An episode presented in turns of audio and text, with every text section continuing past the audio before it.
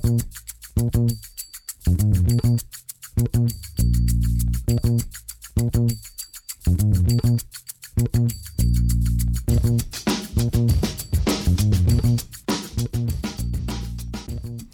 damit hallo und herzlich willkommen zu Football Rausch an diesem Dienstagabend. Dienstagabend, ja, tatsächlich. Äh, wir sind hier da, weil gestern war so ziemlich das beste Spiel, was wir in der NFL diese Saison gesehen haben. Und Rahman als glühender Ravens-Fan war natürlich sofort davon überzeugt, dass wir für dieses Spiel extra eine Folge machen müssen. Und ja, jetzt sitzen wir hier. Hallo Rahman.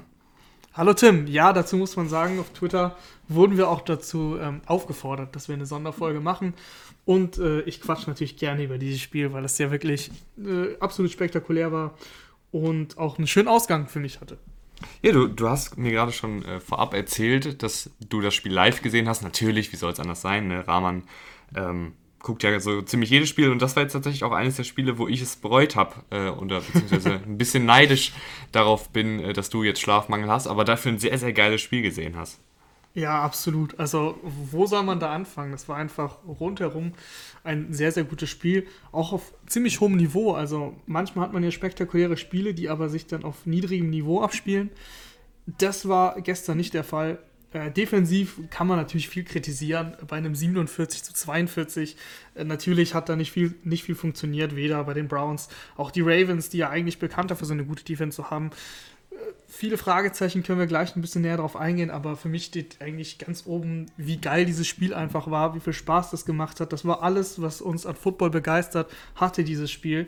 Dann hast du einen Lamar Jackson, der zum vierten Viertel rausgeht, hat Krämpfe, Twitter amüsiert sich und, und sagt, dass er auf, aufs Klo ganz dringend musste. Und zwar groß, nicht klein. Und ähm, das war wirklich ein, ein, Spektakel auf Twitter auch zu beobachten, wie sich äh, die Kommentatoren darüber unterhalten haben. Und dabei war es ja so spannend eigentlich noch und trotzdem war es auch irgendwie wieder unterhaltsam, weil du wusstest nicht, was passiert. Dann kommt Trace McSorley rein, der ähm, 1 von 4 zwar nur hat, aber dieser eine Pass, den er angebracht hat, der hat eigentlich das Spiel mitentschieden bei Dritter und Zehn eine super Completion auf, auf Willie Snead zum First Down. Und dann sind sie viel gelaufen und plötzlich hat sich Trace McSorley verletzt, auch noch verletzt und der musste dann raus und dann hatten sie keinen Quarterback mehr. Willie Snead hat sich an der Seitenlinie aufgewärmt, um Quarterback zu spielen und es war Fourth Down und plötzlich siehst du nur, wie die Kamera umschwenkt, wie quasi Superman Lamar Jackson plötzlich ins Bild kommt und du siehst, wie er putzmunter sprintet und, und dann dachte ich mir, komm, jetzt muss es, jetzt muss es doch klappen, aber trotzdem war es Fourth Down. Vierter und fünf. Mit zwei Minuten, Two-Minute-Warning. Und er hat ganz, ganz, ganz, ganz viel Platz zum Laufen und ich dachte, okay, er läuft das First Down. Und plötzlich wirft er auf, auf Marquise Brown, der in diesem Spiel schon drei Bälle gedroppt hatte. Marquise Brown wirklich ein schreckliches Spiel gespielt. Aber dann wirft er auf Marquise Brown. Marquise Brown hat sich abgesetzt gehabt, weil die Brown Secondary halt geglaubt hat, dass, dass Lamar läuft. Und das war ein Touchdown und das war ja dann immer noch nicht vorbei. Da kam am Ende noch Tucker mit einem 55 Yard Field Goal. Wahnsinn, Wahnsinn das Spiel. Ja, ähm, boah, ja, wo, wo soll ich das groß aufarbeiten? Ähm, wir fangen an, wir fangen an mit den beiden Quarterbacks, würde ich sagen, weil die waren für mich in diesem Spiel beide sehr, sehr gut und beide haben auch in der Saison schon Kritik abbekommen und beide, finde ich, haben in diesem Spiel auch ihr Potenzial mal wieder erreicht oder sogar übertroffen. Lamar Jackson, du hast es gesagt, wie, wie der große Kinoheld kommt er da aus dem Tunnel gelaufen. Also es ist halt wirklich ein Klischee, ne? Also es ist wie, wie in so einem... Hat er sogar, sogar Baker Mayfield hat nach dem Spiel gesagt, angesprochen auf die Szene, das war wie im Film. Also ja, es war selber, er war auch baff und so es war einfach Wahnsinn. So ein schlechter Film, wo irgendwie der, der Highschool-Quarterback sein, sein Team dann noch zum Sieg führt. So sah das halt aus. Ja. Ähm, aber eben auch auf dem Feld war er halt dieses Spiel echt richtig gut, gerade als Läufer. Äh, neun Läufe für 124 Yards, 13,8 im Schnitt. Ähm, Dabei äh, fünf Läufe über 10 Yards, 31 Yards nach dem Kontakt mit Defensivspielern. Zwei, zwei Verteidigern ist er ausgewichen. Und diese, diese Laufoffensive der Ravens, die stockte ja zwischendurch, aber jetzt haben sie echt ein Mittel gefunden mit Lamar Jackson, der dann mal durch die Mitte läuft und nicht über die Außen. Ähm, und ich finde, diese, diese Ravens-Offensive, so hat man sich sie ja eigentlich vorgestellt, oder? Ja, so hat man sie sich vorgestellt. Sie brauchten, sie mussten Adjustments machen. Also so wie es letztes Jahr lief, es war klar, dass es nicht so gut laufen kann, weil die Defenses sich eben auch das ganze Tape anschauen und natürlich ein bisschen darauf reagieren ein Adjustment unter anderem, was die Ravens jetzt gemacht haben, sie lauf, laufen häufiger aus einem Spread-Set. Also da sind dann die Receiver außen, der Tight End geht auch noch raus und da hast du halt nur eine Pocket, ähm, also nicht eine Pocket, eine Box, wo nur sechs Leute stehen und das ist dann sechs gegen sechs quasi. Ähm, das ist ja viel einfacher da zu laufen. Plus du hast natürlich die Option, dass du den Ball behältst, je nachdem, du schaust dir sogar noch einen Verteidiger an. Das hilft dir natürlich extrem. So haben sie auch gestern den ersten Rushing-Touchdown mit Lamar erzielt. Das hat auch schon gegen die Cowboys ganz gut geklappt. Das war wichtig, dass du das jetzt mal implementiert hast.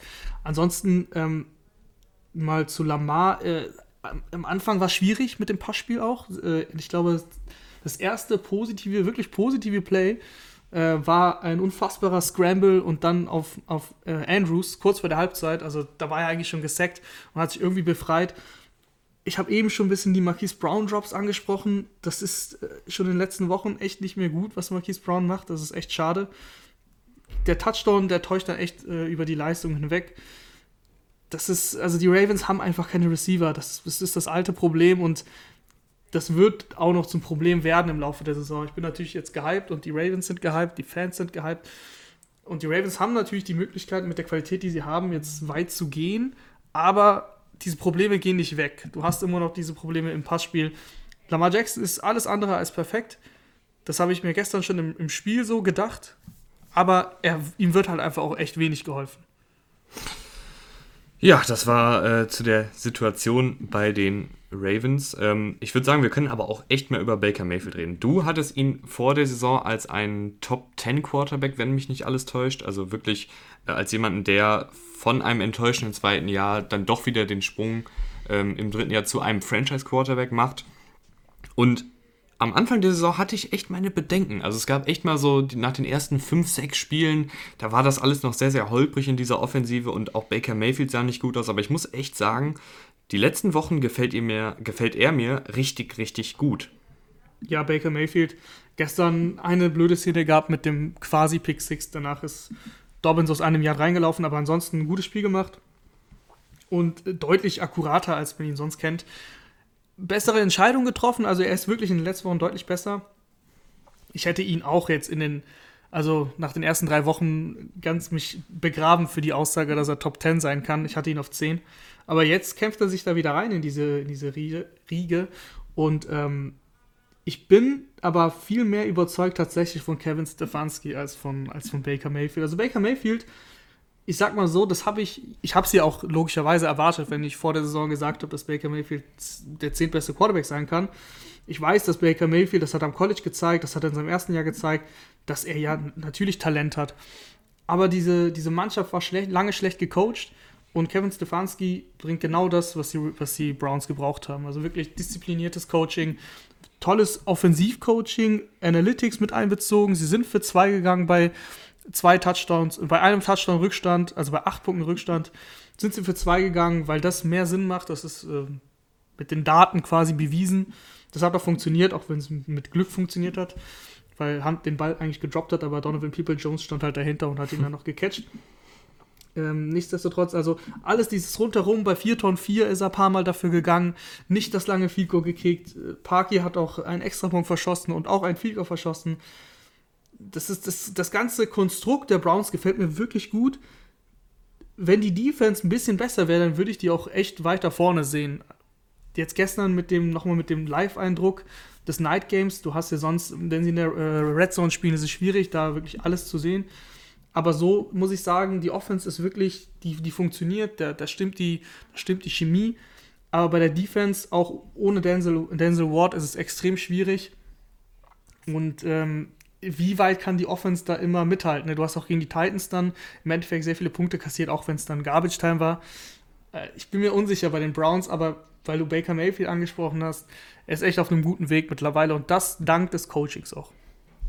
Ja, gerade die Defensivprobleme, finde ich, beginnen bei mir in der Secondary, weil ähm, Denzel Ward ist nicht fit, oder ich weiß gar nicht genau, was mit ihm ist, ob er auf der corona ja, er ist. Nicht, er ist nicht fit. Er ist nicht, äh, er ist nicht fit. Ähm, der Zweitrunden-Pick jetzt, Greedy Williams, ist auch nicht da. Das heißt, es spielen momentan, spielt halt ein MJ Stewart im Slot, der drei Catches für, also der dreimal angeworfen wurde, dreimal hat er den Passfang zugelassen für 63 Yards.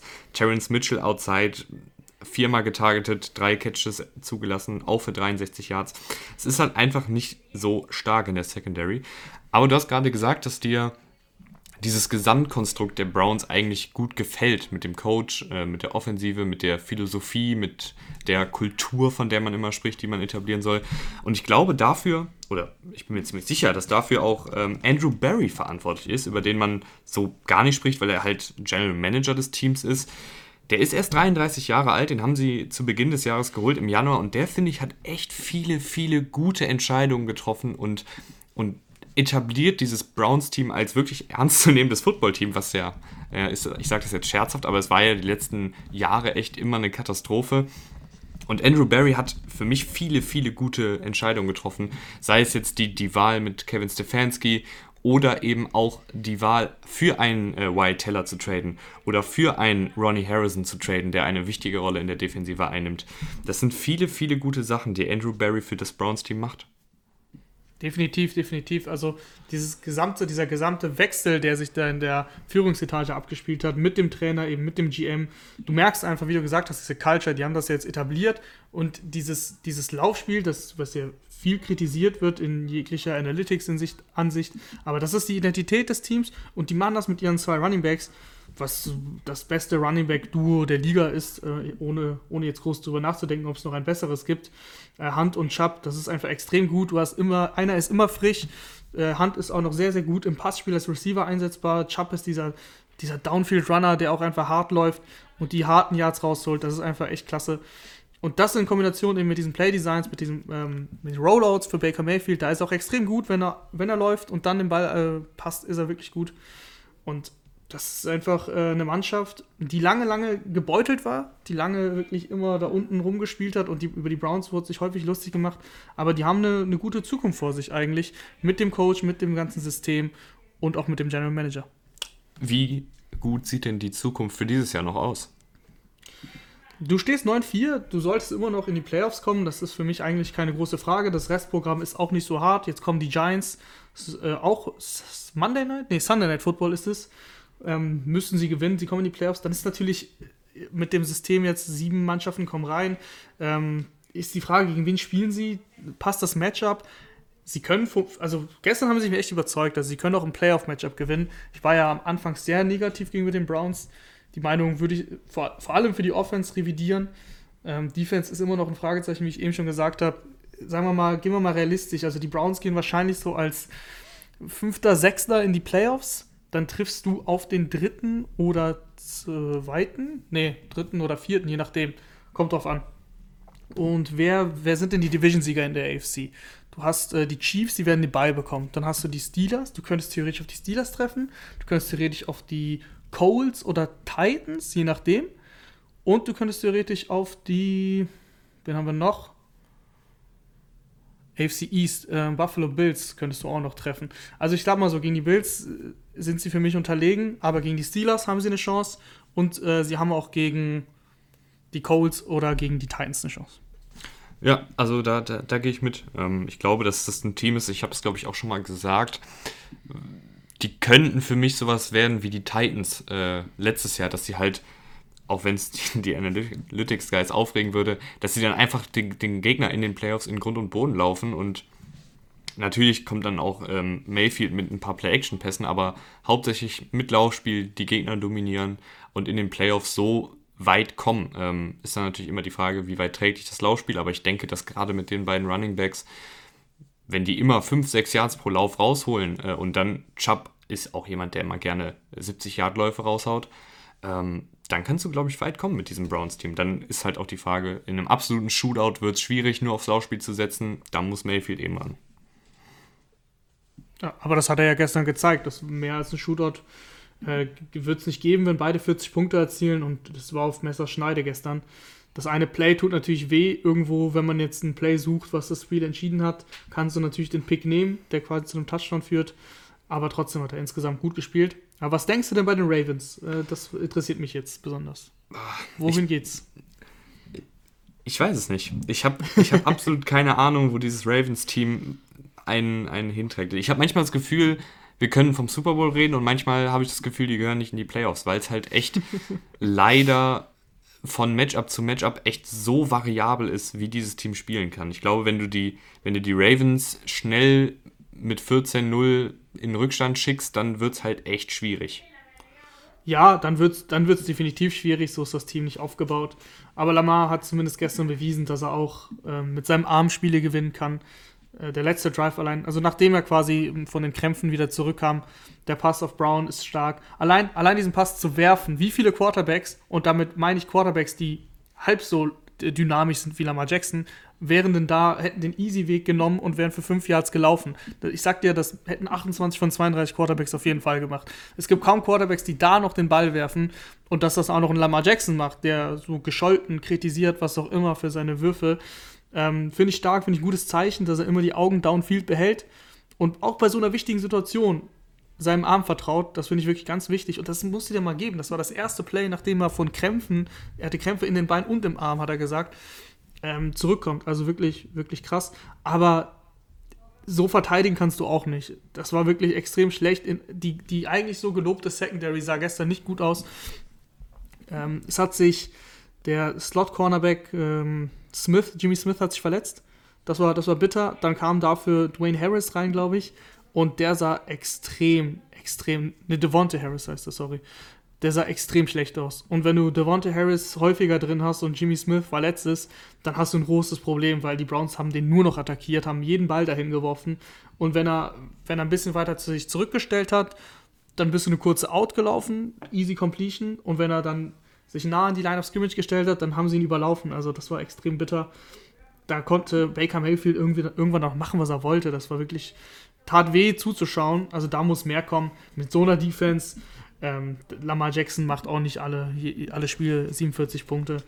Da muss wirklich mehr kommen von der Defense. Aber wenn es die Ravens Defense ist, die wir kennen, die wir erwarten eigentlich, dann hast du mit dieser Offense, die jetzt langsam hoffentlich in Tritt kommt, so gegen die, gegen die Cowboys sah es schon gut aus, gestern sah es sehr gut aus, dann kannst du wieder fast jeden schlagen. Also es ist, die Ravens sind eine Wundertüte, würde ich sagen.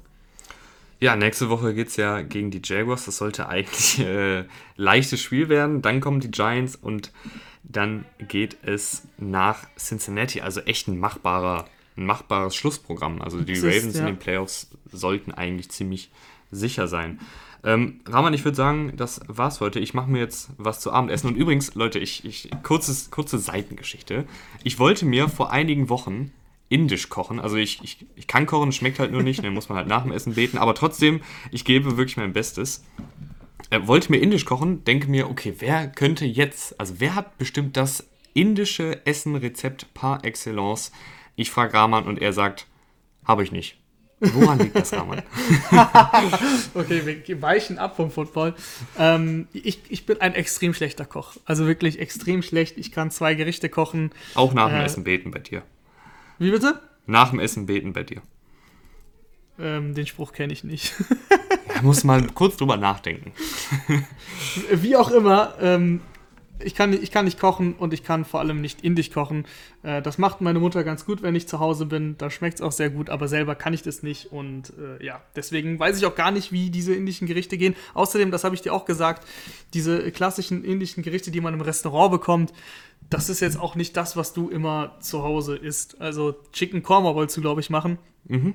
Das ist, ähm, wie gesagt, das habe ich, das hatte ich dir ja schon im Privaten gesagt, habe ich noch nie gegessen und das kenne ich auch eigentlich nur aus dem Restaurant. Naja, dann müssen es bei mir wahrscheinlich jetzt dann doch wieder die Nudeln werden, ist ja auch egal. Ähm, wir hören uns auf jeden Fall, wenn jetzt nicht noch irgendwas passiert, wenn nicht irgendein Highschool-Spiel auf einmal das nächste Spiel des Jahres wird, hören wir uns tatsächlich erst am Freitag wieder. Ähm, folgt uns am besten bei Spotify, Instagram und Twitter, damit ihr keine Folgen mehr verpasst. Macht wie immer Werbung, wenn ihr Bock drauf habt, das hilft uns sehr. Und bis zum nächsten Mal. Tschüss. Ciao.